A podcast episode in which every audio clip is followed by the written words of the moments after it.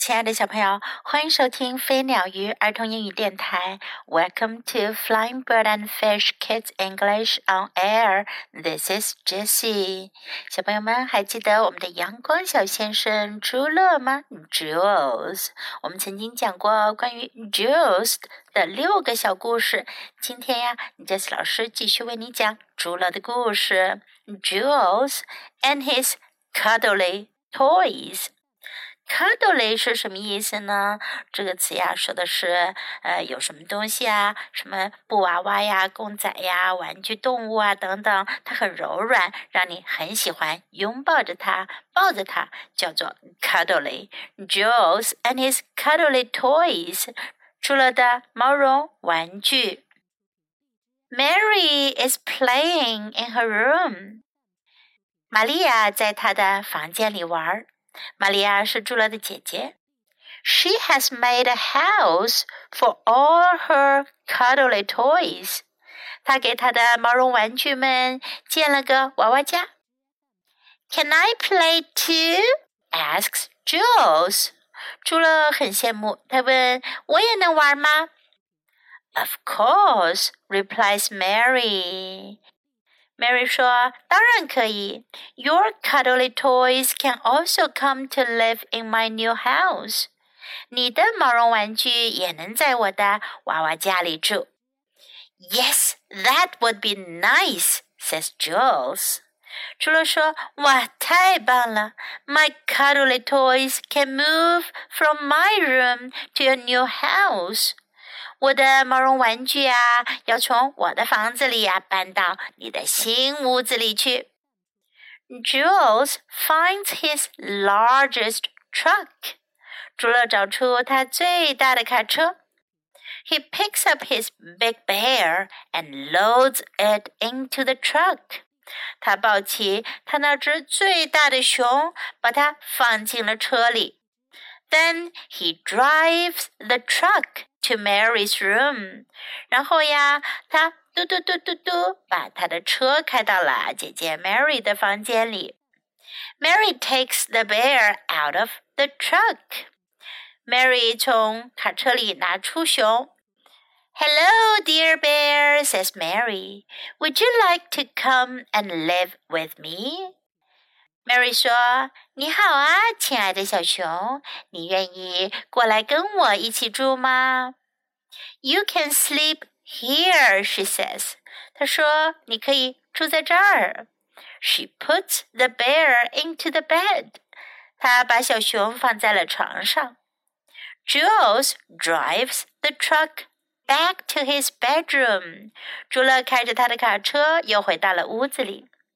this time he moves the cuddly sheep, dog, and chicken to Mary's room. 这一回呀，他把他的绵羊、小狗和小鸡玩具都带到了 Mary 的房间。In Mary's room, Jules opens the trunk and all the cuddly toys fall onto the ground. 在玛丽的房间，朱乐打开了卡车的后挡板，所有的毛绒玩具都掉到了地上。Mary finds everyone a place in her new house. 玛丽帮每个毛绒玩具啊都在新房子里安了家。Again, Jules drives his truck back to his bedroom.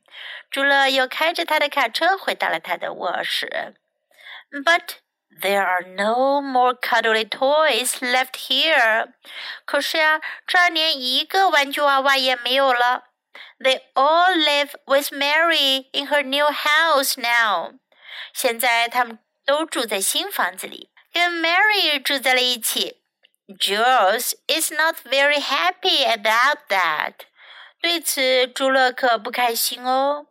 Jules runs to the room of Mary. 朱乐又跑到 Mary 的房间，He puts all his cuddly toys in a box and moves them back to his own room. 他把他所有的毛绒玩具都装进一个大盒子里，然后把它们都搬回了他自己的房间。小朋友们，除了为什么开始的时候要把他的毛绒玩具都搬到姐姐的房间里，可后来为什么又想搬回来呢？如果你是朱乐，你会怎么做呢？在今天的故事中呀，我们可以听到这样一些常用的单词，来跟杰斯老师一起练习一下。Play 玩，这是每个小朋友都喜欢做的事儿。Play，姐姐说。朱乐还问姐姐：“Can I play too？” 我也能玩吗？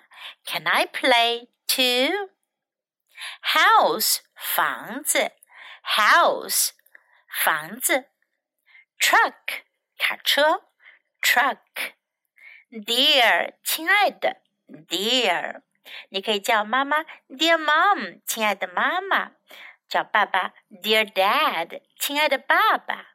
也可以对着你的毛绒玩具说话，Dear Bear，亲爱的小熊；Dear Rabbit，亲爱的兔子。Sleep，睡觉；Sleep。Dog，狗；Dog。Toy，玩具；Toy。Move，搬，移动，搬家；Move。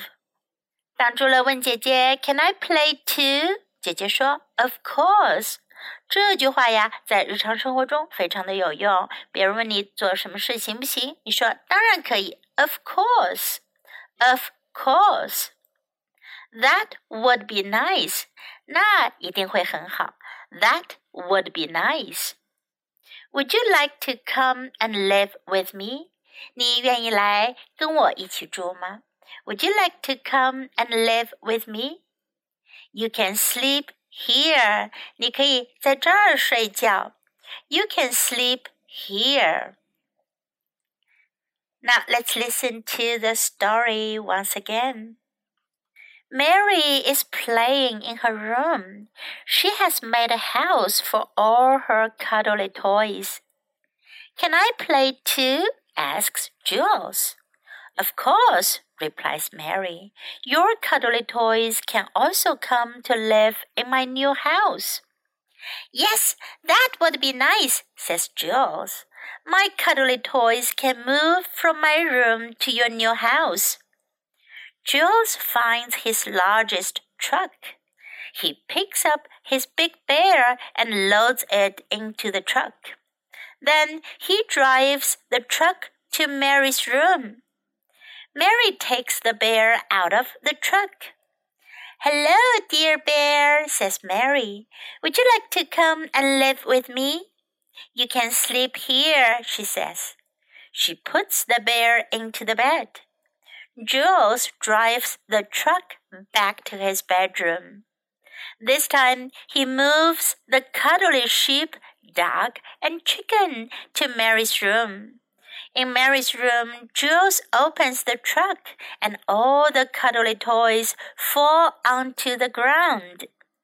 Mary finds everyone a place in her new house. Again, Jules drives his truck back to his bedroom. But there are no more cuddly toys left here. They all live with Mary in her new house now. Jules is not very happy about that. Jules runs to the room of Mary. He puts all his cuddly toys in a box and moves them back to his own room. 今天的故事就讲到这里。Do you like Jules？你们喜欢朱乐吗？Do you like this story? Thanks for listening. Until next time. Goodbye.